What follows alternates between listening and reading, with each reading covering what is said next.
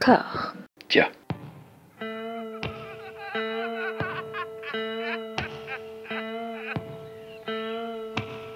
And now for something completely different. Would you like to talk about the meaning of life, darling?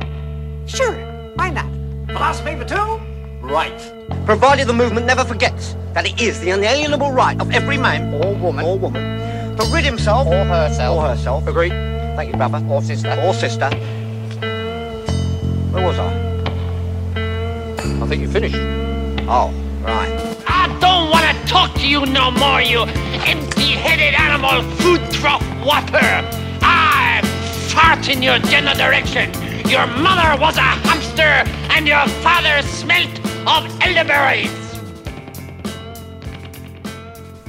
Bonjour et bienvenue à toutes et à tous dans Discordia, le podcast qui tente d'apaiser les débats qui rongent la pop culture de l'intérieur dans des conversations apaisées. Pour ce nouvel épisode, je retrouve ma, ma camarade de Robert Anyways et à l'occasion euh, co-animatrice de, de, ce podcast, Anouk. Comment ça va Anouk? Bah pas très bien, comme on, on disait euh, en se saluant, euh, je crois qu'on est tous les deux un peu au bout du rouleau et la thématique d'aujourd'hui n'est pas, n'y est pas pour rien. Alors on avait déjà parlé euh, tous les deux de, de Paul Verhoeven, on va creuser encore plus la thématique de la manipulation et de la cinéphilie comme Boys Club avec euh, donc le sujet du jour qui n'est ni plus ni moins que Lars von Trier, Oui. qui est le sujet de Discord par excellence entre nous deux. Oui, si j'ai bien compris, la prochaine fois on fait Anneke, euh, histoire de vraiment être sûr qu'on a fait le tour. Euh, Ouais. Oui, bah parce que non, mais euh, tu me fais toujours voir des trucs que j'aime pas, où euh, je suis obligée de parler de féminisme et d'être encore la meuf de service. euh, c'est c'est la souffrance un peu. Qu'est-ce que je t'ai fait, euh, François? Pourquoi? Pourquoi tant de haine? Ce sera rattrapé au centuple dans la prochaine filmographie intégrale qu'on traitera ensemble.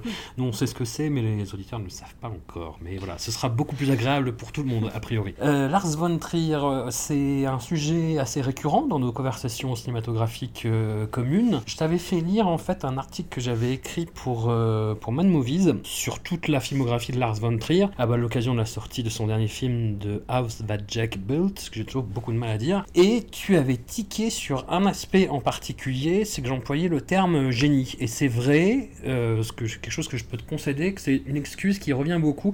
Et dans le papier que j'avais écrit notamment, pour euh, tenter d'excuser les, les comportements euh, bah, déviants ou manipulateurs ou de bourreaux, carrément. Euh, ouais, et le truc, c'est que c'est un, c'est pas isolé. Enfin, c'est pas que chez Ouais. Van, Von Trier.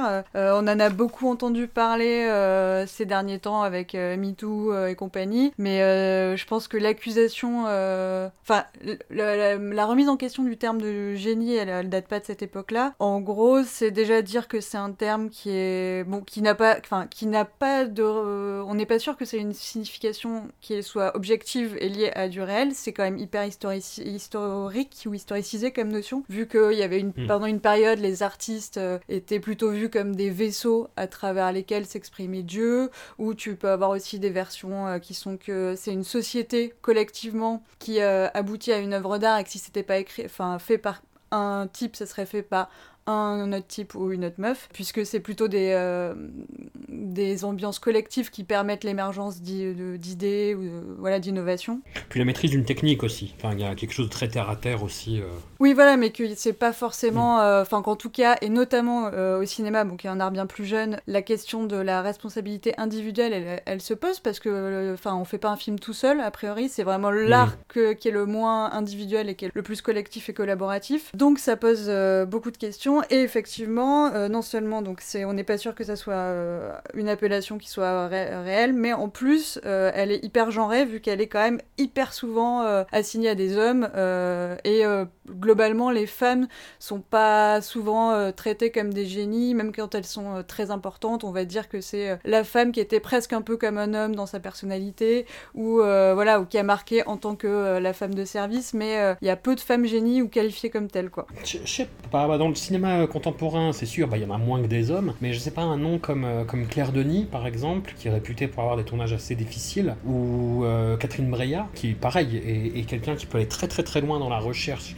justement, chez ces acteurs de, de- de quelque chose de fort, euh, quitte à, à les triturer émotionnellement. C'est quelque chose qui revient, mais c'est moins présent, mais c'est quelque chose qui, qui touche à cette même notion euh, d'a- d'absolu artistique en fait. Ouais, alors effectivement, euh, j'ai pas forcément vu le mot génie, mais après, mon, mon point de vue à moi, de, dans ce que je défends, c'est pas forcément de pouvoir dire Ah, les femmes aussi ont droit à la- à l'appellation génie, c'est vraiment oui, d'arrêter tout, de, tout à fait ce concept-là et d'abandonner le truc et de voir plutôt les choses en termes de, de différentes œuvres, de différents euh, individus. Enfin, pour moi, même, il y a- il y, aurait même pas d'artiste en fait en théorie parce que chaque, euh, chaque humain a euh, quelque chose en lui à exprimer voilà, de manière artistique. Il y en a qui vont apporter peut-être une contribution en plus au domaine et peut-être d'autres qui vont juste peindre des aquarelles pour leur salon et c'est très bien aussi comme ça. Enfin, je trouve que je trouve séparer un individu comme ça de la plèbe, ça me gêne un peu déjà. Donc, je suis pas pour non plus qu'on utilise ce terme génie à tort à travers et je suis évidemment pas pour non plus que les femmes euh, qui font des, enfin, qui ont des environnements de, trava- de travail difficiles et euh, qui sont abusives soient excusées par euh, leur brillance artistique, ce qui est bon, effectivement beaucoup plus le cas des hommes, mais effectivement la, la notion Mm. de génie permet, enfin véhicule une toxicité puisque ça permet de, de dire ah mais oui c'est vrai que il a piégé cette actrice, il est super chelou, enfin tout le monde pleure après avoir bossé avec lui, il est difficile mais c'est normal, c'est un génie. Et en fait euh, non, enfin Mm. je c'est peut-être humain d'être, euh, enfin qu'il y ait des gens qui euh, qui soient un petit peu difficiles, mais euh, à ce moment-là il faut juste les encadrer et savoir leur dire, non et pas leur, leur- tout leur passer au prétexte que ce qu'ils font est bien. Et d'autant plus, Mm. enfin du coup j'ai un peu revisité cette notion-là en préparant. Il y a un truc qui nous avait mis d'accord pour le coup. Tu te souviens que tu m'avais envoyé, parce qu'on se le passait sous le manteau à ce moment-là, I Love You Daddy, euh, de, le film de Louis C.K.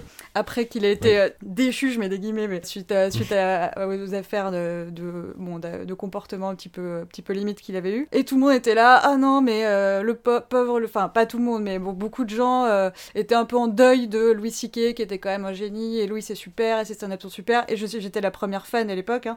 mais euh, il faut dire que I Love You Daddy, c'est très très mauvais, et c'était fait avant qu'il avoue et qu'il doive prendre un peu de recul par rapport à, à, à la célébrité.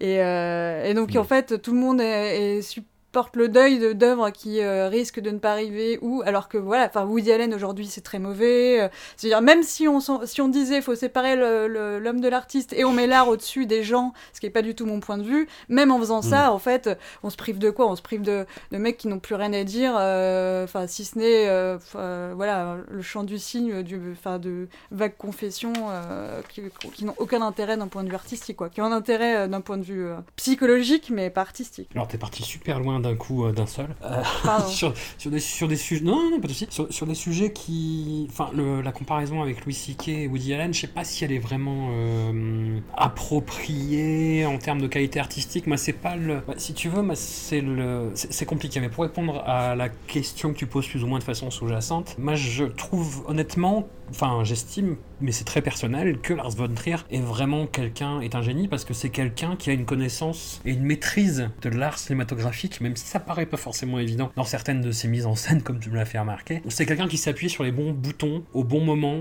qui sait à peu près euh, retranscrire le, zeitgeist euh, de l'époque en reflet de ses démons personnels, qui arrive à se renouveler aussi assez régulièrement, même s'il y a des choses qui reviennent dans sa mise en scène ou dans ses thématiques. Et après, ce qui, pouvait être tangent dans l'article que je t'avais fait lire, dans, la version que je t'avais fait lire, c'est que j'avais tendance à le défendre derrière. Mais c'est pas la défense, c'est pas tant, je pense, par rapport au fait que je considère que c'est un génie et qu'il faut le dédouaner et que voilà. Lars von Trier, c'est quelqu'un euh, qui me ressemble en fait. Et je pense que c'est, il y, a- beaucoup de gens qui se projettent euh, dans son, dans sa personnalité, c'est-à-dire cette capacité un petit peu bipolaire à être très sûr de lui euh, et à et à mélanger en fait un énorme ego et une, insécurité tout aussi énorme. Là où j'ai accroché avec lui, c'est quand j'ai su qu'il pouvait pas prendre l'avion, parce que c'est un truc qui me pèse parce que je peux pas voyager à cause de ça. Qu'il est blindé de névrose et on a à peu près les mêmes et je me reconnais beaucoup dans ce qu'il peut raconter dans ses films aussi. Alors oui, du coup j'ai euh, lu le, chapitre de Cinéma Hermetica euh, vite fait concernant euh, Nymphomaniac de pas comme tellement. Et je me suis fait la réflexion, je me suis dit, oui, c'est un- c'est c'est une œuvre, j'ai l'impression que tous les, euh, les gens qui vont pas bien, tous les dépressifs, et je peux comprendre cette vision de la vie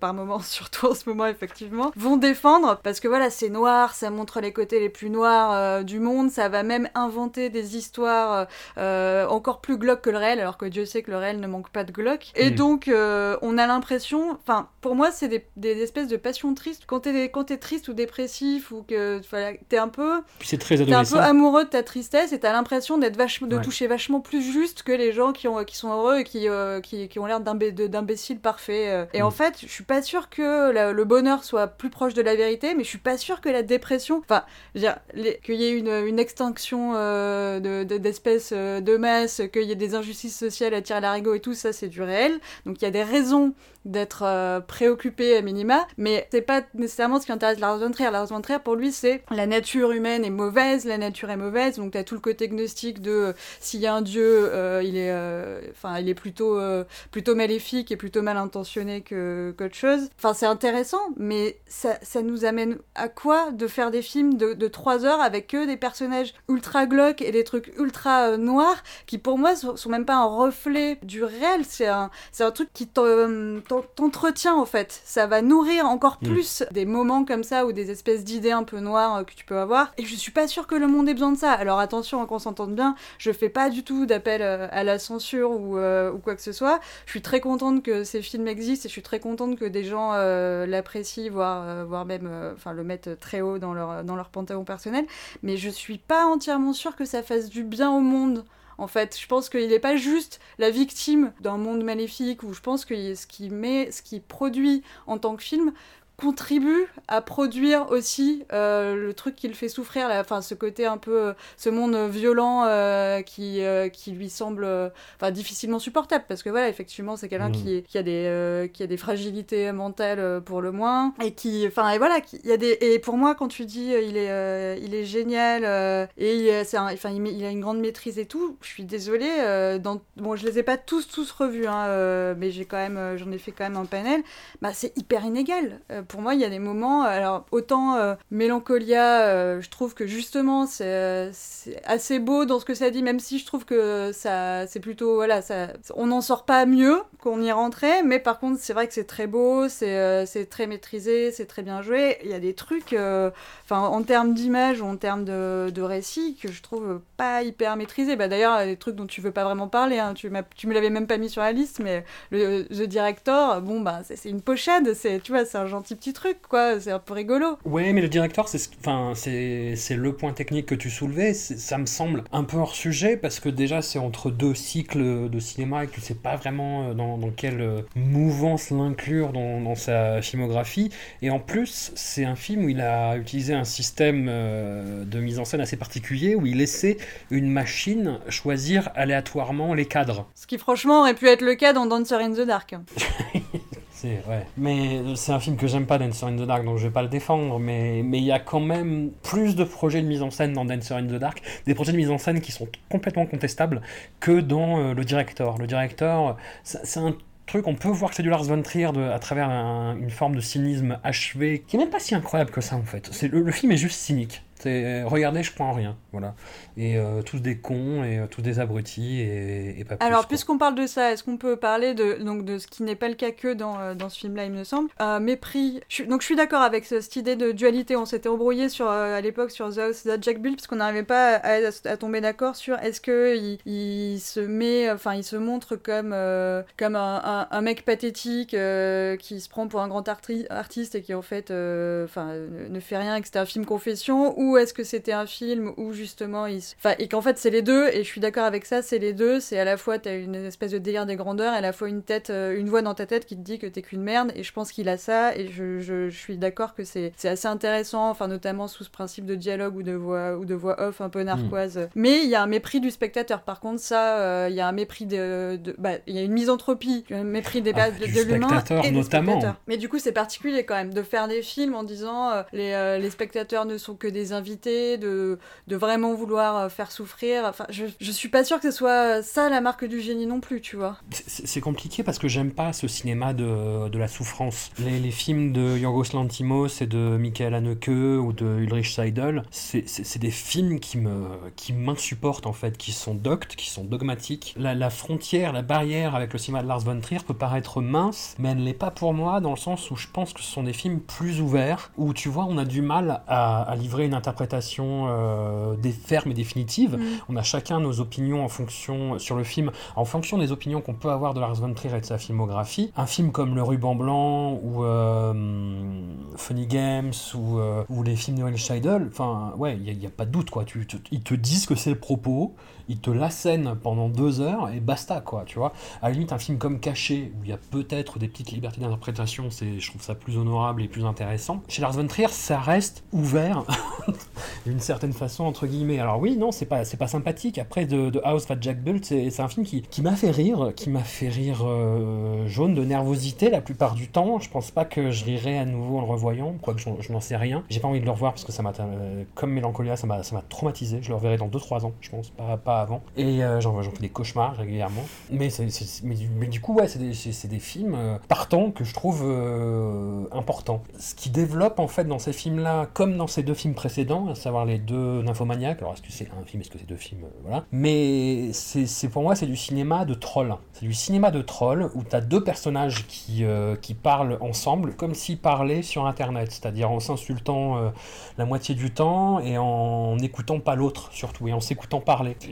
Je trouve ça assez intéressant, je trouve ça formellement passionnant dans la façon qu'il a de construire son récit, même si c'est pas des, folies d'originalité, mais c'est comment il s'en empare en fait et comment il te fait un truc qui reste fascinant et où tu c'est pas où le, film va te mener. T'as beau connaître Lars von Trier, t'as beau savoir que c'est un, c'est un salopard, que c'est un manipulateur, que c'est un, un, un Jean foutre mégalomane dépressif, tu ne sais pas où vont les films, et rien que pour ça, je trouve ça déjà de base assez intéressant. Et pour le reste, ouais, c'est c'est des choses qui me parlent. Ouais, bah, tu parlais de- d'adolescents, enfin de, de, de, de- ouais, de pulsions adolescentes tout à l'heure, et pour moi, il y a un petit côté Mm. comme ça, c'est-à-dire que j'ai l'impression, et d'autant plus qu'avec euh, tout le, le délire sur euh, le délire du dogme, et puis tous les films un peu euh, anti-Hollywood, anti-américains qu'il a, qu'il a pu faire, euh, euh, donc ouais, 90-2000, t'as un truc où t'aurais d'un côté euh, les blockbusters hollywoodiens happy end, euh, voilà, qui, euh, qui énervent beaucoup euh, les rom-coms, qui énervent beaucoup pas comme tellement aussi, et voilà que donc il- euh, ça, euh, Lars se, se- se pose euh, en, en- en complète opposition et il y aurait lui sa proposition qui est hyper désagréable pour le spectateur, sadique, cynique ou euh, voilà enfin genre on va on va pas, on n'est pas là pour passer un bon moment et euh, du coup c'est ça c'est euh, ça c'est enfin c'est pur et c'est de c'est c'est de l'art et c'est indépendant. Je trouve que c'est un peu manichéen en fait, tu vois, genre euh, je pense qu'il y a il y a, il y a sûrement Mais manichéen, pas au sens où l'entend, mani- pas comme tellement du coup. ah oui bah, Manichéen au sens péjoratif, binaire. oui, voilà. Et je pense qu'il y a, voilà, il y a, un- il y a peut-être un juste euh, milieu où euh, on n'est pas là pour euh, se torturer ou torturer le casting ou torturer le spectateur et où quand même on peut dire des choses in- intéressantes et où on peut sans déprimer tout le monde peut-être bon pouvoir je sais pas enfin avoir une, une vision radicale du, du monde et du réel enfin voilà sans dire de toute façon on va tous mourir et attends faut que je retrouve le passage voilà enfin donc je, je- lis vite fait le passage que j'ai repéré dans, euh, dans Pacom c'est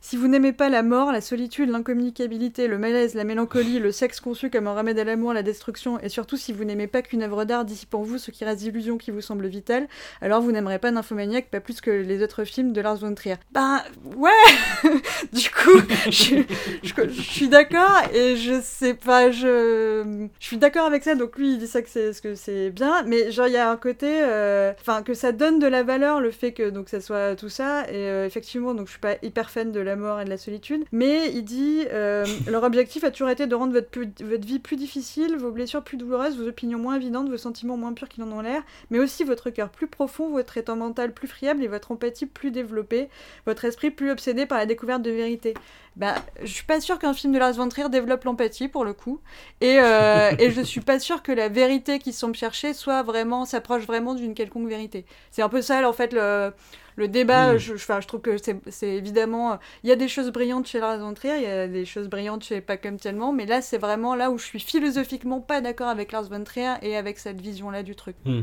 Mais c'est une pulsion chez lui, ou c'est quelque chose qu'il avoue en interview, c'est il dit si, si je n'ai pas fait sortir la moitié de la salle, j'ai échoué.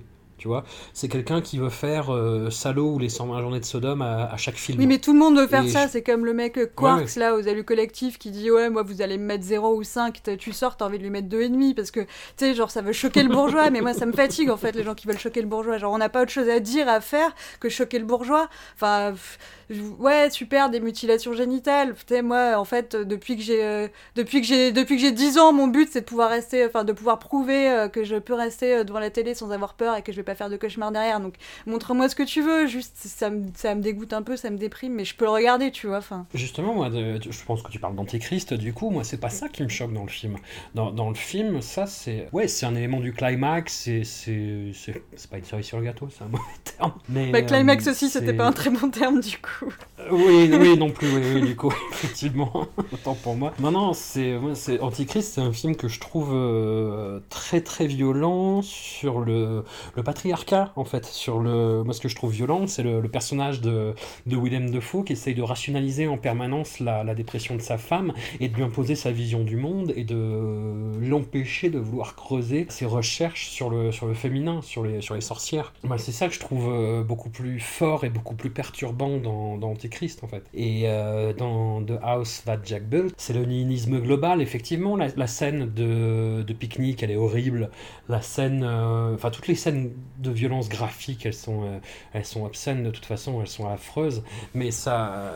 Ça, ça- ça participe de, de ce, de ce discours-là. Et comme je te dis, moi, cette espèce, cette espèce d'opposition entre deux visions très très euh, renfermées euh, chacune sur, leur, euh, sur leurs a priori et leur euh, impénétrabilité d'un côté comme de l'autre, qui, qui, qui me semble beaucoup plus, euh, beaucoup plus intéressant et quelque part beaucoup plus violent. Enfin, tu te doutes que quand il dit qu'il fait sortir la salle, c'est pas parce qu'il y a des mecs qui mansplainent à leur meuf ou. euh, Enfin, tu vois, c'est pas le patriarcat qui fait sortir Oui, la oui. moitié de la salle. Après, sur Antichrist, euh, t'as. Enfin.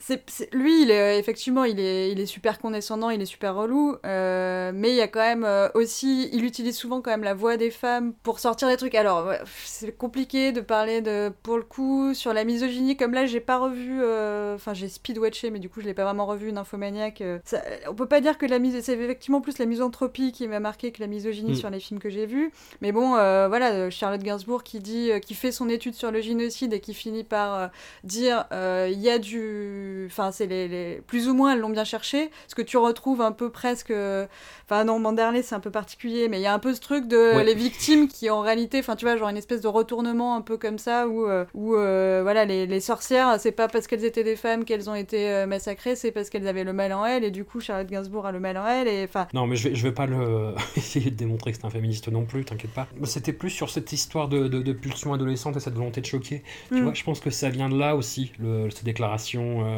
sur, le, sur, sur les nazis, sur Hitler, euh, pendant la conférence de presse canoise de Mélancolia. Mélancolia, c'est un de ses films les moins polémiques. oui, du coup ça, Et, ça lui a euh, manqué, s'est C'est son ouais. film le plus beau, mais je pense que c'est ça en fait. hein. mais je pense que c'est ça. C'est-à-dire que la- la- la- quand tu regardes la conférence de presse, tout se passe bien. Les, les gens euh, posent des questions bienveillantes. euh, tout le monde a l'air d'avoir aimé le film. Et il part là-dedans.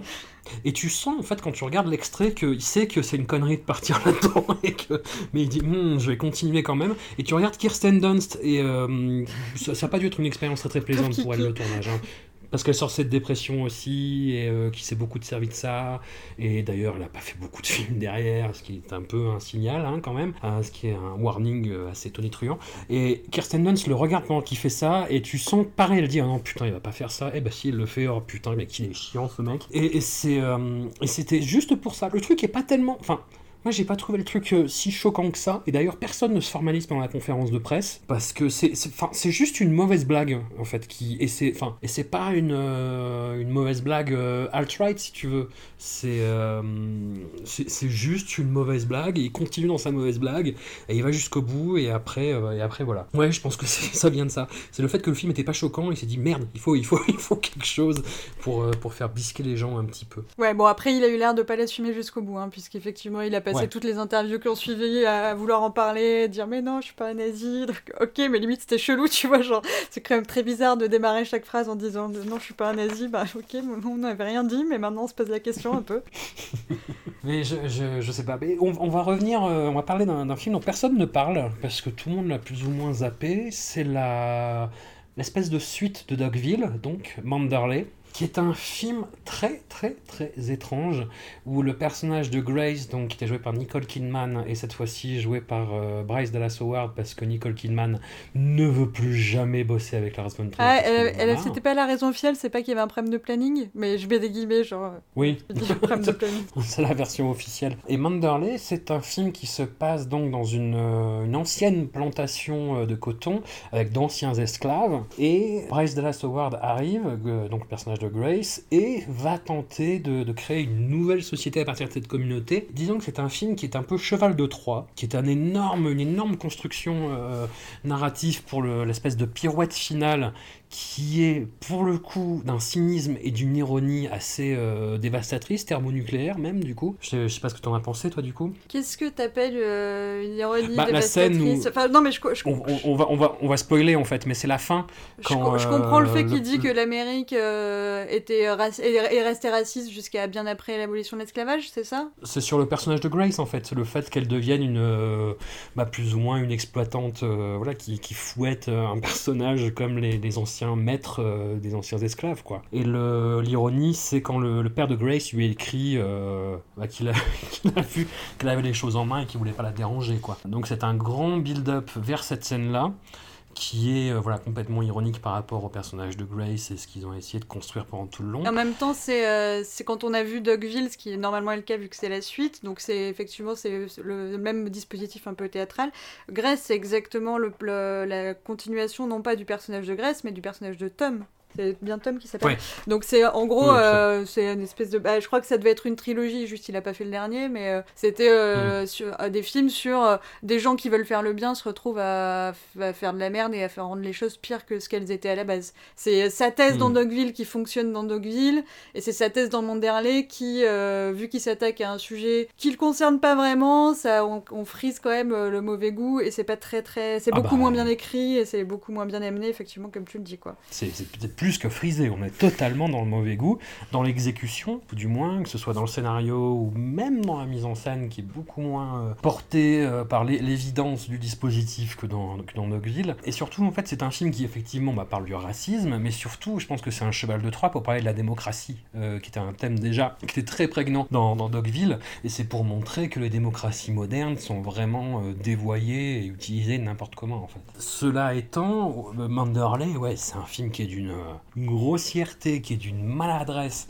Il n'arrête pas d'employer le, N-word, mais d'une façon euh, qui ferait rougir Quentin Tarantino, en fait, tellement il le fait. Il parle de, de pulsions sexuelles de façon, mais... euh, totalement adolescente, encore une fois, pour le coup. Ouais, c'est- un film qui est très... Enfin, qui est, qui est pas malade, qui est terminal, quoi. Bah, C'est-à-dire que le truc intéressant, c'est justement tant que tu te, tu te concentres sur le personnage de Grace et ce côté white savior, la, la, la, la jeune fille euh, un peu euh, justement euh, blanche d'al- d'albâtre et tout, qui arrive euh, toute douce et qui veut euh, sauver euh, les noirs et puis qui veut être remerciée et tout. Ça, c'est cruel, mais c'est, euh, je, trouvais, je trouvais ça super intéressant, quoi.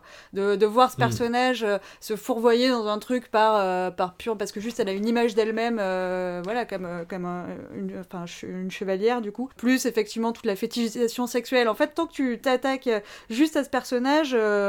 Pourquoi pas Parce que du coup là c'est un, enfin c'est un blanc qui parle de fantasmes de blanc et du coup c'est intéressant. Par contre euh, voilà, enfin toute la le délire avec euh, les, les esclaves qui collaborent à leur propre esclavage, on dirait du Kanye West, tu vois, c'est quand même chelou euh, le, comme co- comme thèse et tout ça pour finir en, enfin par des images d'archives de Ku Klux Klan pour dire aux Américains parce que visiblement Lars von Trier est pas complètement à l'aise avec sa carrière américaine pour dire ah bah allez bien vous faire foutre bande de racistes et là mais genre au Danemark Vous avez pas des soucis. Enfin, tu sais, tu peux pas parler de trucs qui, genre euh, le racisme qu'on a tous intégré. Enfin, tu vois, de trucs plutôt que d'aller voir euh, un pays qui est, enfin, tu vois, qui est pas le tien pour le coup et de leur donner des grandes leçons euh, comme s'il y avait pas de racisme en Europe. Enfin, je sais pas, c'est c'est chelou quoi comme euh, comme démarche. Et bien après, c'est marrant parce que du coup, dans l'interview que tu m'as envoyé bah, à regarder juste avant qu'on enregistre, quand le mec, l'intervieweur lui dit alors votre film préféré c'est ah Dogville, c'est quand même putain de bien écrit et tout. Bon, il a pas entièrement tort, mais on pas, pas vraiment non plus beaucoup de modestie, mais ok. Et, euh, et son, Ah son bah. plus grand regret, par contre, Manderley, tu vois, il est pas super à l'aise avec, et peut-être qu'il s'est rendu compte que, je sais pas si c'est parce que ça avait pas marché ou quoi, mais euh, il, ouais, il, il assume pas à fond, quoi. C'est- quelqu'un qui, je pense, est le fruit de son environnement aussi. Alors pareil, je ne veux pas l'excuser, mais il y a, il y a eu pas mal dans la mouvance de MeToo, en fait, des papiers qui ont commencé à tomber sur l'atmosphère euh, assez particulière qui régnerait à Zentropa. Et donc la boîte de production que Lars von Trier a créée avec, euh, j'ai oublié le nom de son comparse, mais avec un autre, euh, enfin, un camarade producteur sur le- avec lequel il bosse depuis euh, Europa, donc la fin des années 80. Et il y a surtout des, euh, bah, outre le, le témoignage de, de Björk sur le tournage de, de Dancer in the Dark, où elle fait mention de beaucoup, beaucoup de comportements très, très problématiques. Mais voilà, Voire limite d'une tentative de viol par Lars von Trier. Un soir, il serait immiscé dans ses appartements pour, euh, pour faire quelque chose. Voilà. de, co- de comportements hyper glauques euh, sur le tournage en public, euh, en privé, machin. Enfin, que du et en plus, la technique à la Weinstein, c'était euh, de la faire passer pour une une diva hyper difficile, à moitié folle, qui mangeait des chemises que, quand elle voulait pas porter telle chemise sur une scène, quoi. Alors que euh, Mm. bon, visiblement, et dans ce cas-là, je, je, je, je- préfère croire Björk et son entourage qui avaient confirmé. Effectivement, peut-être qu'elle était, elle a pas toujours été super euh, souriante, euh, vu l'ambiance, ça m'étonne pas, mais là je pense que voilà, enfin, il a pas vraiment nié en plus euh, les trucs dont, elle l'accuse et ça va quand même assez loin. C'est pas anodin anodin quoi. Euh, si, lui nie par contre. Après, le fait que les actrices re- refusent de bosser avec lui, enfin, c'est assez parlant. Enfin, une deuxième fois, c'est assez parlant. Qu'est-ce que. Et oui, oui, c'est surtout voilà, les, affaires de Zentropa en disant qu'il y avait beaucoup de, masculinité toxique, beaucoup de harcèlement sexuel, beaucoup de comportements déplacés, humiliants, avec une culture d'entreprise très très particulière. Ça m'explique un petit peu le Lars von Trier, mais de, des débuts. C'était un jeune homme très très très arrogant. Europa, euh, donc il a de 1989 si je dis pas de bêtises, a été présenté au Festival de Cannes où il n'a eu que le prix spécial du jury et pas la Palme d'Or. La- Lars von Trier a été, euh, était très amer. Tu vois, par rapport à ça, il a fait une, euh, un discours de remerciement sur scène où il appelait le président du jury, Roman Polanski, le nain, tu vois. Ce qui, ce qui est un petit peu mesquin et ce qui témoigne un petit peu d'un comportement à la Xavier Dolan, mais de Xavier Dolan qui aurait un petit peu plus de. Ouais, qui serait encore plus bourrin en fait, hein, finalement. Et euh, sachant qu'après il a gagné une palme, mais après il a dit euh, non, mais de toute façon, quand on gagne un truc, c'est parce que le jury était unanime et du coup ça veut dire que c'était un peu un peu tiède globalement. Oui, c'était pour Dancer in the Dark où le président, du, le président du jury de Cannes était Luc Besson cette année-là. Ça enlève encore un peu plus de, de- de crédit. Ouais, bah ouais, bah, oui, donc tu me diras si Besson euh, par rapport à Polanski, il a un peu moins de bon film à son crédit, mais bon. euh. Il y, a- il y a un pattern.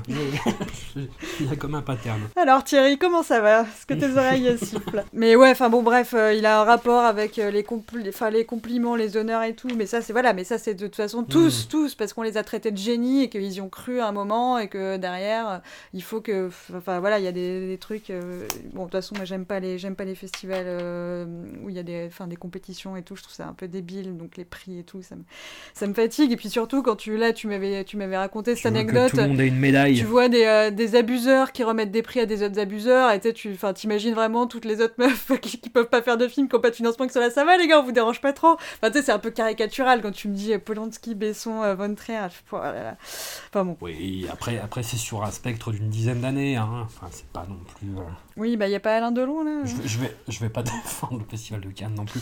Il y a un lot de long, tout à fait. Parlons de, de ce que tu m'as dit, euh, Mand- Allez. Manderley. euh, donc, Dancer in the Dark, t'es pas fan. Euh, Manderley, tu Oh non, reconnais que oh c'est pas non. très bien. Alors, du coup, moi, le, toi, t'as fait un truc aussi. euh, Enfin, c'est c'est ma faute, en fait. J'ai une, une mauvaise influence sur toi. Je te force à voir plein de trucs que t'as pas envie de voir. Et t'as as regardé beaucoup de Lars von Trier, pas tout, mais beaucoup en, en une semaine. Ce que j'avais fait aussi pour le papier pour Mad Movies. Moi, j'avais tout revu et ça m'a détruit, en fait. Oui, c'est pas une bonne idée. Émotionnellement, euh, psychiquement, psychologiquement, euh, c'est quelque chose de très dur. Qu'est-ce que ça, qu'est-ce que ça t'a fait toi de, voir tout ça? Alors moi je les ai déjà vus de plus en plus. Enfin au début un film de deux heures me prenait deux heures. euh, Petit à petit ça me prenait une journée.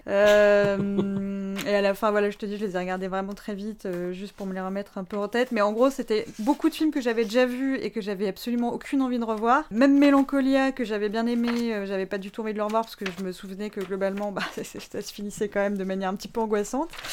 Ça m'a fait plaisir de. euh, bah justement, parce que je voulais. euh, J'ai pas toujours eu ce rapport-là avec Lars von Trier. Quand j'ai découvert, je crois, la première. Mon premier, c'était euh, Dancer in the Dark, que j'avais aimé, parce que j'aimais bien euh, Björk à l'époque. Et que, voilà, puis il y a un côté comédie musicale. Qui est glauque, voilà, mais la, la BO est vraiment très très bien. Donc Björk et la musique m'avaient beaucoup plu. Et après, je crois que j'avais vu Dogville au cinéma. Et qu'il y avait un petit enjeu à rester, à tenir les, les trois heures. Et du coup, un petit défi.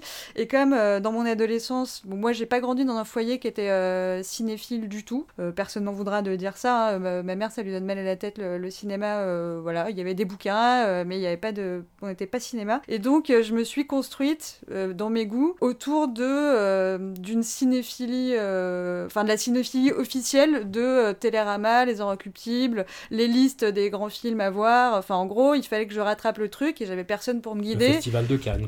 genre. Et du coup, il fait. Enfin, moi, j'étais. Je voulais, je voulais arriver au niveau où j'aurais pu me permettre d'être hyper snob. Tu vois ce que je veux dire? Genre aimer et connaître tous les euh, tous les mecs qui comptent, euh, les grands réalisateurs et tout, arriver à, à passer euh, l'hermétisme de certains trucs et tout.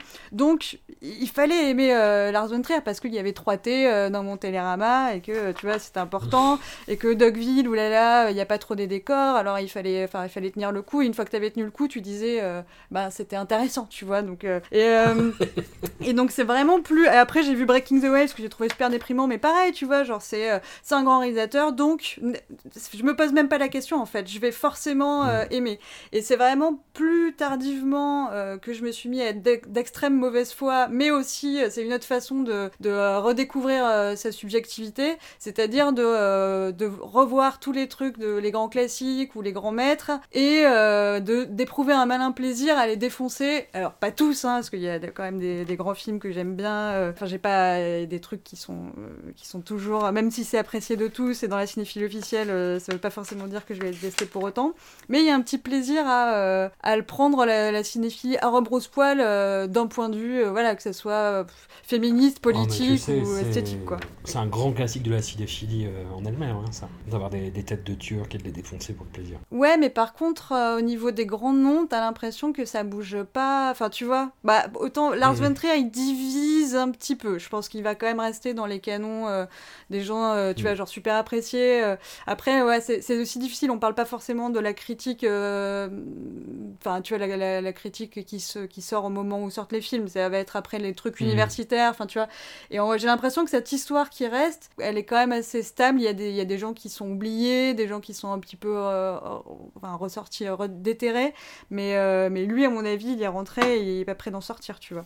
Alors que, euh, voilà, enfin, il y a des trucs, euh, on se demande, tu vois, moi, encore une fois, j'ai rien contre le mauvais goût, mais euh, tu te dis, euh, tu, tu sais pas s'il est ironique ou pas dans ses, dans ses parties pris esthétiques et ça me pose un problème, tu vois. Genre, quand on dit, on va mettre de, une musique d'opéra, des ralentis, euh, euh, du noir et blanc pour faire enfin je sais pas pour faire dramatique du coup c'est drôle sauf qu'en même temps tu vois euh, la mort d'un enfant donc là je parle de l'intro d'Antéchrist tu vois du coup ça Mm. fait un espèce de truc où moi je le, je le prends comme une espèce de, de détachement ironique un peu hip de genre euh, enfin tu vois on en fait trop on en fait des tonnes avec euh, cette musique d'opéra et tout et en même temps on montre un truc qui en- enfin tu vois qui dans les faits empêche l'ironie quoi enfin Moi, c'est ce que ça m'a fait en revoyant Dancer in the Dark. Je me suis dit, mais, mais en fait, ce film est d'un cynisme achevé, quoi. Enfin, sous couvert de te raconter une belle histoire poignante, parce que c'est ça que le jury de Luc Besson a, retenu pour lui donner la Palme d'Or. Enfin, c'est un film, ouais, qui a. C'est c'est là où je te dis je pense que Lars von Trier sait comment appuyer sur les, les bons boutons au bon moment pour te faire chialer, pour te choquer, pour te faire ça. Ouais, Dancer in the Dark, moi, je me suis dit, mais putain, mais c'est- c'est consternant, quoi. Clairement, clairement là, je me suis sentie manipulée de bout en bout et j'étais hyper Ah ouais. énervée. Et ben j'ai quand même Ah versé ouais, ma larmichette, c'est quand même fou. Alors que tu sais, tu vois les grosses ficelles, tu te Mhm. dis mais quel salaud Et ben, euh, parce que, bon, après, parce que la performance de Björk, elle est, elle est aussi, tu vois, genre, euh, elle est touchante, donc on va pas s'empêcher. Enfin, tu vois, c'est pas uniquement lui qui est euh, un génie et qui arrive à, à te faire pleurer sur commande. C'est euh, effectivement euh, aussi des, souvent des performances d'actrices. Mm. Euh, Enfin, là, en l'occurrence, c'est limite pas du jeu, euh, d'après. euh, je crois que c'est plus Catherine Deneuve qui avait dit qu'elle était pas. Enfin, que Björk, c'est pas vraiment une actrice, que genre, elle ressentait vraiment les trucs au lieu de les jouer, quoi. Ah. Mais par contre, mais par contre, ça m'a, ça m'a vraiment, pour le coup, quand j'étais, euh, quand j'étais ado, que je l'avais vu la première fois, j'avais chialé et je m'étais dit donc c'est que ça m'a touché, donc c'est que c'est bien.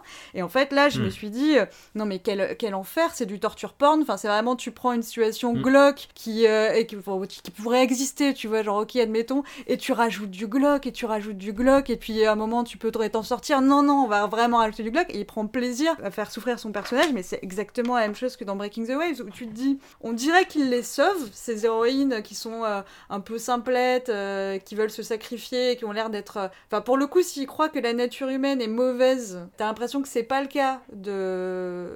Donc, Amy Watson et Björk, je sais plus le nom des personnages, mais t'as l'impression Mm. qu'elles, elles sont vraiment bonnes et que du coup, elles sont destinées à souffrir. Sauf que c'est. Enfin, c'est- toi qui les fais souffrir, là. C'est toi qui as écrit ces histoires, genre, personne t'a obligé, quoi. Et du coup, euh, ça perd en pertinence tellement euh, on, en fait des, on en fait des caisses. Et là où, effectivement, dans Breaking the Waves, tu captes un peu la logique de la meuf qui est dans cette espèce de superstition, foi, euh, où tu captes un peu, effectivement, dans Dancer in the Dark, euh, son délire de... Enfin, son délire n'a pas grand sens. Alors oui, euh, ok, son Ouais. gamin, il faut qu'il voit ses petits-enfants et tout, mais, enfin, je veux dire, euh, ton gamin, effectivement... Enfin, moi, je suis team Catherine Deneuve comme tout le monde, tu vois, ton gamin, il a surtout besoin d'avoir une mère, quoi. Et donc, ça, juste, c'est du pathos pour du pathos, et c'est c'est un peu... un peu embarrassant, quoi. C'est ces films catholiques, c'est les, les films de- des femmes martyrs qui ne, ne peuvent que souffrir et qui doivent souffrir en fait. Où Lars von Trier euh, joue le rôle de Dieu et Dieu est cruel et donc euh, les personnages doivent souffrir et avoir mal. Oui, alors euh, du coup, j'avais vu que, enfin d'après, il me semble que d'après Pacom, Lars von Trier se mettait dans les meufs, mais c'est un peu ça. De toute façon, c'est les deux. C'est vraiment sa Mm. dualité, sa voix, où d'un côté il se met dans le dans le héros et de l'autre il se met dans le- la petite voix un peu ironique, provocatrice, qui torture un peu euh, un peu son héros, quoi. Mais euh, Mm. mais tu vois le point commun entre tous ces euh, films, c'est que t'as envie de mourir après. Enfin, tu sais, que ça soit cette trilogie de la dépression, euh, ça- ce truc catholique, euh, ces trucs sadiques et tout. Enfin, genre, euh, c'est- et tu, je me dis, en plus, à chaque fois, ça dure entre 2 et 3 heures quand il n'y a pas Mhm. euh, 10 000 volumes et tout. Ce qui est pas, bon, c'est pas, euh, pas une critique de quantité, évidemment. C'est la liberté artistique, faites ce que vous voulez. Il y a des très bons films qui durent euh, 8 heures, pas de problème. Mais bon, quand même, tu vois, genre, ça demande un investissement un peu euh, de- du spectateur et tout. Tu, tu prends du temps. Alors, je sais que lui, il voit pas ça comme ça. Il voit ça comme euh, on a le- la chance d'être invité euh, dans, sa tête ou quoi. Mais en fait, moi, je n'ai pas demandé, je voulais pas venir, c'est horrible, quoi.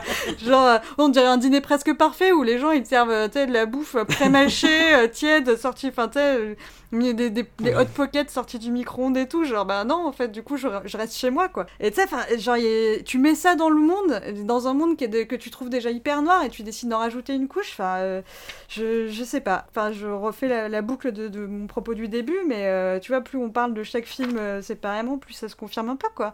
Et en même temps, euh, Mm. toi, ça te fait du bien. Toi, tu te dis, je me sens compris, je me sens vu. euh, ça- Enfin, ça- il y a un côté cathartique. Non, non. Tu te dis, si on. Non, non, je- bah, non, non, parce que ça voudrait dire que je me projette dans les personnages, ce qui est pas, ce qui est pas le cas. Je trouve les, euh, à, chaque fois, ces, ces façons de se renouveler à chaque fois sont très intéressantes, vont vraiment euh, à contre-pied, à contre-pied de tout ce qui se fait dans le cinéma actuellement, et en même temps arrivent à capter ouais, le zeitgeist de l'époque, quoi. Comme Zeitgeist, Ouais. il- m'interpelle, il m'in- il m'intéresse. On dit, Oui. donc, euh, si je. je Parce que si- c'est complotiste. Je, je- je comprends que ça veut dire euh, le- l'esprit du temps, hein, c'est à peu près ça. Ouais. Euh, je, je dis ça parce que je peux pas ouvrir des onglets pour vérifier mes trucs parce que mon internet Non, ça, pas, ça. très bien. Et ben pour moi l'esprit du temps, il y a, enfin pour moi il n'y a pas d'esprit du temps, il y a une histoire qui va être racontée et qui va submerger et qui va, dont on va se souvenir plus que d'autres histoires. Et en fait, du coup, oui, c'est facile de dire les années 80, c'était des années euh, de merde avec des yuppies complètement coqués. euh, les années 90, c'était. euh, Enfin, tu vois, il y a- après les années 2000, c'est le 11 septembre, et du coup, euh, les guerres et la crise financière. Et évidemment, le- le- l'esprit du temps, c'est toujours des. Enfin, tu vois, ça va être des, des discours qui vont. Mais ça efface aussi. Enfin, tu vois, il n'y a pas il y a pas un truc qui fait qu'il unit euh, que tout le monde vit la même euh, histoire. Et du coup il le, il le crée aussi ce guy c'est pas juste il l'exprime. C'est qu'en exprimant cette histoire là il participe à ce qu'on se dise ah oui c'était vraiment cette époque là tu vois. Non mais après, il, non mais après, il c'est pas qu'il le capte et qu'il le retranscrit, il en livre une interprétation qui est la sienne, qui est bah, tou- toujours dans cette espèce d'esthétique un petit peu euh, adolescente, quoi. On, y revient toujours. C'est le, euh, mais je, je sais pas pourquoi. Enfin, c'est- compliqué. Moi, j'ai- j'aime bien citer, tu vois, le, théâtre de la cruauté euh, et Antonin Artaud parce que bah, je pense que c'est la base de, quelque chose qui m'intéresse beaucoup, tu vois. Il y a des auteurs qui sont entrés là-dedans et à chaque fois, c'est quelque chose qui me fascine. Est-ce que c'est mon vieux Roland adolescent? Est-ce que c'est mon côté dépressif? Est-ce que c'est mon côté pessimiste? Inquiet pour l'avenir euh, des générations futures, etc. Non, je, je sais pas, parce qu'il y a- d'autres auteurs qui font ça et qui arrivent moins bien, tu vois. Dans les cinéastes, il y a Zulawski, qui, a fini par s'en laisser mourir, tellement il était à, fond là-dedans. Enfin, il a refusé de se soigner alors qu'il se savait malade. Euh, Il y a Sonotion, qui, est un cinéaste qui malheureusement se répète beaucoup maintenant et qui est complètement asséché et se retrouve avec plus grand chose à dire finalement, qui a tout dit dans ses films des années 2000 surtout.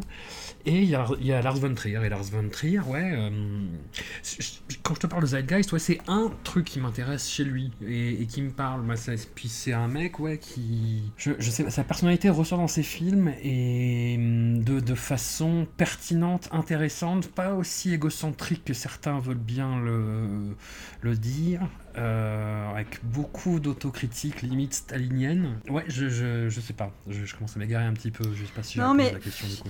Bah euh, oui, et, oui et non. C'est genre là, bah, je- je- j'ai vite fait vu des, des bouts de revu des bouts de The House of the Jack Built où à un moment le personnage dit euh, il adore les négatifs parce que les négatifs de photos parce que à travers le négatif tu vois la qualité euh, la, la qualité réelle première de, de la lumière sombre ou noire ou je sais pas quoi. Enfin bon il y avait un truc parce que je te disais tu vois genre quand t'es déprimé t'as l'impression d'être au contact du réel et on a parlé de un truc on a parlé du, du fait que la notion de génie excusait les comportements abusifs mais on n'a pas parlé nécessairement d'un truc Alors, qui ce, est que lié. je, ce que je ne pense pas. Hein, que- Non, excusez, enfin, euh, que c'était, on, s'en servait pour, mais on n'a pas dit, on n'a Mm. pas dit que c'était vrai. Euh, mais on n'a pas parlé du fait que, enfin, tu vois, de ce fantasme qui pour moi est aussi un fantasme qui nourrit un rapport, euh, enfin, tu vois, un truc toxique pour les pour les artistes. C'est euh, ce truc de l'artiste nécessairement torturé. Alors qu'en fait, pour Ouais. moi, il y a des gens qui vont pas bien, il y a des humains qui sont dépressifs, euh, qui fassent euh, des films, des livres, de la musique ou euh, qui, bossent à l'usine. Des gens qui sont dépressifs pour des raisons variables, sachant qu'on vit quand même tous dans la même société qui nous pousse pas forcément, enfin qui nous impose un, idéal de bonheur, mais qui nous pousse pas forcément à, à- pouvoir l'atteindre facilement. Mais c'est pas ça qui fait que on va faire de l'art de qualité ou tu vois.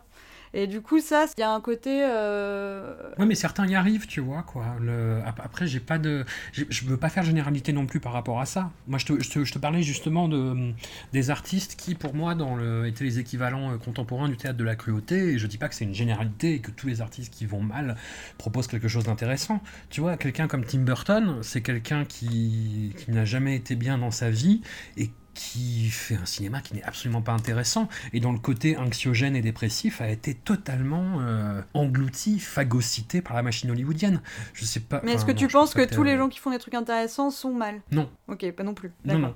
Non, non, non, pas forcément, c'est pas une généralité. Hein. C'est... Mais parmi ceux qui s'inscrivent là-dedans, c'est les trois que je retiens. Et avec une préférence. Enfin, je... non, pas de préférence en fait. Moi, c'est entre Zulewski et, euh, et Lars von Trier, mais j'aime. Voilà, Zulewski ne fera plus jamais de film, mais même son, son dernier, qui est, qui est un film qui est, qui est pas possible, hein, Cosmos, euh, euh, Je trouve qu'il y a des trucs absolument fabuleux dedans. Et des trucs complètement ratés. par ailleurs. Et Lars von Trier aussi, bah, la scène du négatif, c'est intéressant que t'en parles parce que si c'est un cinéaste que je trouve très intéressant parce qu'il a plein, vraiment plein de bonnes idées.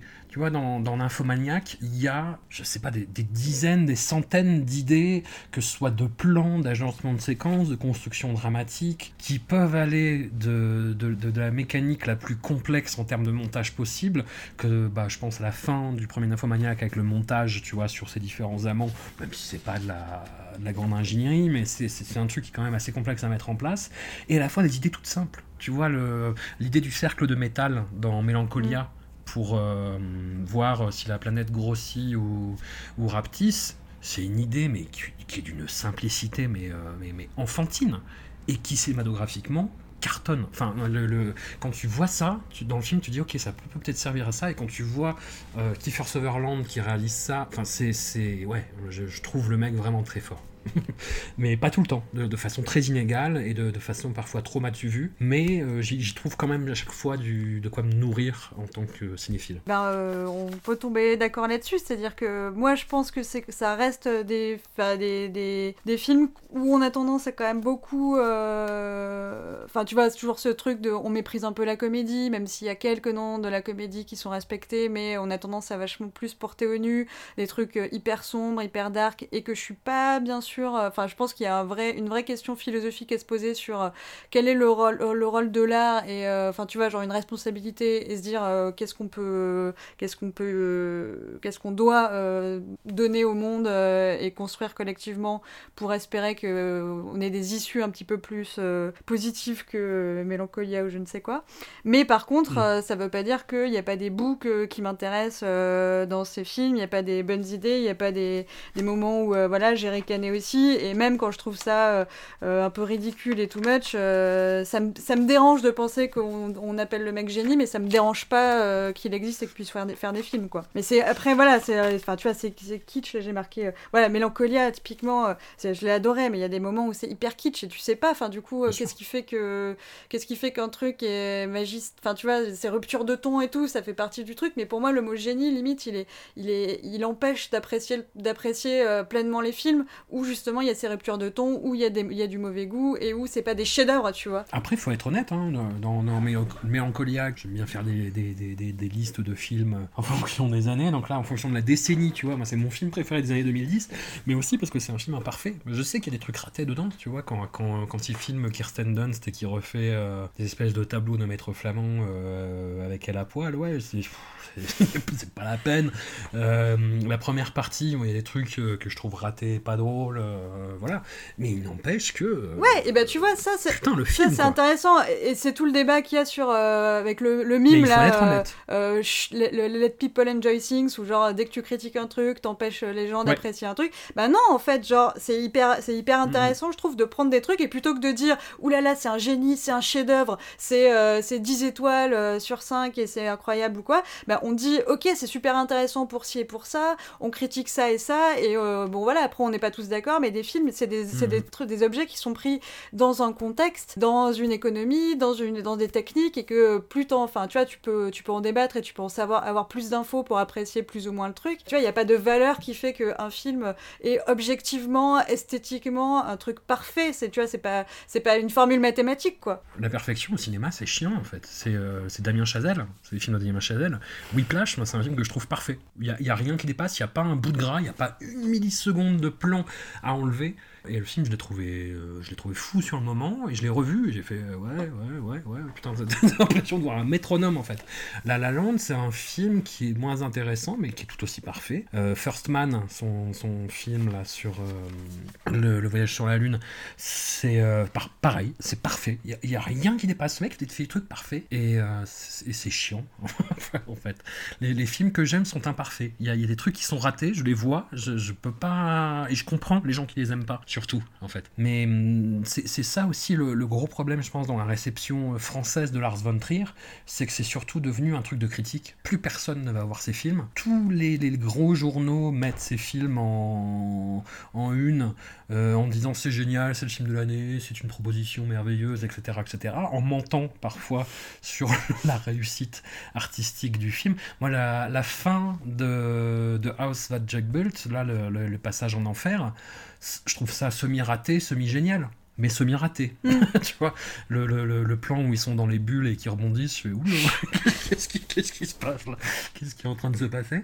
Euh, Et le plan d'après où ils sont, où ils refont le, le- le tableau de, de Caravage, si j'ai pas de bêtises, enfin je dis peut-être une bêtise, mais où ils refont un tableau euh, célèbre euh, au ralenti, je trouve ça fabuleux. Et le, le tout dernier plan, là, quand ils sont dans la dernière salle des enfers, je trouve ça semi-génial, semi-raté aussi. Oui, et puis après, bah, il y a une part, Mm. euh, il y a une part, et ça veut pas dire que ça, enfin, c'est pas parce que c'est subjectif que c'est faux, c'est ça que je veux dire. Mm. Mais que du coup, tu vas euh, apprécier parce que t'as telle et telle référence euh, picturale ou parce que Mm. t'as un sens du ridicule qui est plus ou moins, tu vas pousser ou quoi. Ça va, Mm. ça va peut-être, tu vas peut-être pouffer de rire à un moment qui est hyper dramatique. Et enfin, et genre heureusement qu'on a des expériences, voilà, qui font que toute la somme des, des expériences et des- du, du savoir qu'on a accumulé et euh, de, j'en sais rien, de, enfin voilà, de ce qu'on est, fait qu'on va réagir un peu différemment et qu'après on peut, euh, voilà, on peut confronter nos expériences, on peut effectivement parler d'un truc de manière nuancée. Mais ça, c'est pas forcément que le problème qu'il y a avec Lars von Trier, c'est le problème qu'il y a avec, enfin, tu vois, la critique, euh, la, la, la, la critique de presse rapide, tu vois, enfin genre le truc qui dit, il faut absolument que quelque chose soit un navet absolu ou un chef-d'œuvre pour euh, qu'on se dise, pour qu'on on s'excite un peu, alors que non, ce qui est excitant, c'est Mhm. c'est le- l'entre-deux, c'est pas le 0 et le 5 justement, c'est le 2,5. Putain, pourquoi 2,5 et pas. Enfin, tu vois, justement, je trouve que c'est un peu le truc, euh, ah, je veux polariser à fond. Moi, ça m'ennuie déjà, les gens qui disent qu'ils veulent polariser. Non, bah, euh, justement, enfin, polarisons-nous à l'intérieur de nous-mêmes, pas les gens, les uns. euh, Enfin, tu vois, c'est- ça va finir en truc hippie, genre, réunissons-nous tous euh, dans une grande messe euh, de. Mais mais il y a un truc un peu comme ça, quoi. Enfin bon, bref, du- tout ça pour dire que du coup, on est d'accord, mais juste on se place pas du- au même niveau du spectre de, de, de, de l'appréciation, et au final, on voit Mm. peut-être les films euh, de la même manière, juste toi t'en sors en te disant euh, ok de ouf et moi j'en sors en disant Ah, un peu un peu survendu mais euh, c'est possible. C'est possible. Après, j'essaye de rien lire à chaque fois parce que Lars von Trier, c'est euh, depuis, depuis Antéchrist en fait, bah, chacun de ses films est, présenté quasiment au Festival de Cannes. Et à Cannes, les journalistes deviennent fous au bout de trois jours, chose comme ça à peu près. Et mais, mais genre, ah, j'ai vu trois films aujourd'hui, c'est le Vietnam. ah. tu vois? Et genre, tu leur montres Lars von Trier, mais ils font des ruptures d'anémérisme, tu vois. quoi, c'est- c'est- Et ils racontent tout le film en fait. Et ça, Mm. et ça m'énerve. Tu vois, je, je sais que va y avoir telle scène choc et tout. Et c'est pour ça que j'ai vu Antéchrist, j'ai fait, mais putain, mais calmez-vous quoi. Enfin, ça- ouais, il y a, y a- ouais. pff. Limite, moi, c'est les scènes de pénétration au début. Ça, ça, ça sert à rien en fait. Ça sert à rien. Dans euh, Nymphomaniac, ça se justifie un peu, mais pas, pas au point d'en montrer autant en fait. T'as toujours, euh, voilà, t'as toujours ce côté sale gosse chez Lars von Trier qui fonctionne, je trouve, dans un film comme euh, The House That Jack Built, mais moins dans beaucoup, beaucoup d'autres films. Et après, bon, par contre, ce qu'on peut lui euh, reconnaître, tu dis qu'il se renouvelle. Moi, effectivement, j'ai trouvé quand même des euh, schémas euh, de personnages, de rapports entre les personnages euh, hyper euh, constants. Par contre, c'est vrai Mm. qu'esthétiquement, euh, c'est, euh, on dirait effectivement pas le même mec. hein, euh, de, de- de- de- Mm. En quelques années euh, ou en quelques films, il y a des, des, des propositions radicalement, euh, radicalement différentes. Après, bon, tu sens que des fois, il a trouvé des trucs qu'il aime bien. Alors, on va faire un peu des ralentis et tout, mais. euh, Hmm. mais ouais, ouais, non, là-dessus, euh, là-dessus, il se renouvelle. Après, il y a des trucs. euh, ça, tu te dis, est-ce que c'est, est-ce que c'est l'œuvre d'un, d'un innovateur incroyable ou est-ce que j'aurais pu voir ça dans un, enfin, chez un étudiant de cin- en cinéma, tu vois, les cartons. enfin, déjà le côté prologue et chapitre, moi j'ai- j'aime bien, mais tu vois, ça fait un peu prétentieux. Enfin, il y a- y, a beaucoup de prétentions de toute façon, tout en ayant beaucoup de haine de soi, beaucoup de prétentions euh, globalement. Et euh, voilà, ouais, ça fait des cartons, ça fait des ralentis, ça se regarde un peu... euh, Bah, tu vois, tout le, le rapport Oui, qu'il a avec oui, l'arrogance dans ses films et dans ses personnages, voilà, c'est ça. C'est parce que c'est clairement, c'est un sujet qui l'intéresse parce que ça le concerne, quoi. Ah bah évidemment. Nymphomaniac et euh, The House That Jack Built ne parlent que de ça, quoi. Et dans une certaine mesure, Dogville et Mandorley aussi. Dogville, il y a, bah oui, il y a Grace qui dit l'arrogance c'est le pire truc, j'ai été élevée pour. Puis dans Antichrist, je crois qu'elle, euh, Charlotte Gainsbourg accuse Willem Dafoe d'arrogance, ce qui est pas complètement. voilà, qui vient pas de nulle part. Dans, la série, euh, dans sa série euh, L'hôpital et ses fantômes, moi c'est avec ça que j'ai découvert euh, Lars von Trier. Je me suis dit, ah, putain, ce mec est intéressant. Et enfin, je, je conseille vraiment. Ça, ça a un petit peu vieilli esthétiquement, enfin dans, dans, dans le sens où c'est très très très très gris et encore plus que Dancer in the Dark du coup pour le coup. Tout, je crois que ça fait 6 heures, quelque chose comme ça. Enfin, voyez L'hôpital et ses fantômes pour commencer. C'est peut-être un peu raide de commencer avec 6 heures, mais, mais non, mais ça, ça, montre vraiment toutes les facettes du bonhomme, son côté provocateur, euh, mais qui pour le coup là est bien dosé, son, enfin tous ces démons un petit peu euh, égomaniaques, euh, de, dépressifs, euh, bipolaires, etc. Mais sous une forme qui est plus ludique que dans le reste de sa filmographie. De L'hôpital et ses fantômes, c'est une série très très étrange qui moi me fait peur en plus, et ça j'aime bien Après, faut, faut, faut aimer euh, un peu les films d'horreur, les films fantastiques, tout ça. Mais moi, ça, ça, ça, fonctionne à fond. Il y a, y a des, moments vraiment drôles, il y a des moments un peu émouvants aussi. Et il y a des personnages très attachants, ce qui, ce qui est assez rare dans ces films aussi. Et je sais plus où j'allais avec ça en fait. Mais non, mais tu, tu fais bien, tu conseilles. Ouais, voilà. ça et Mélancolia. Enfin, c'est un, un peu le grand écart, mais c'est ce que je retiendrai. On déconseille le marathon. Franchement, euh, on peut tout regarder et ne pas, ne, enfin, tu vois, ne pas apprécier. Moi, c'est un truc que j'aime bien. Heureusement, sinon je ferais pas ces trucs avec toi parce que globalement, je fais quand même beaucoup- de souffrance. Ouais, mais ouais, regardez les pires aussi. Regardez les pires. C'est juste, par contre, ouais, c'est c'est long, donc euh, faites pas ça tout d'un coup. Ouais. Bah écoute, Manouk, un, un grand merci pour t'être infligé ça, pour avoir euh, eu cette conversation aussi avec, euh, avec beaucoup d'ouverture d'esprit. On se retrouve la semaine prochaine euh, avec le 15e épisode de Robert Anyways, je crois. Euh, ouais, Oui, c'est ça, le 15e, ouais. Et tu n'as pas encore vu les films. Et moi, j'ai pas vu pour le 16 e Non, je suis grave à la bourre. Bah, je vais m'y mettre là tout de Tu suite. vas euh, encore m'en vouloir. Tant pis pour le soleil.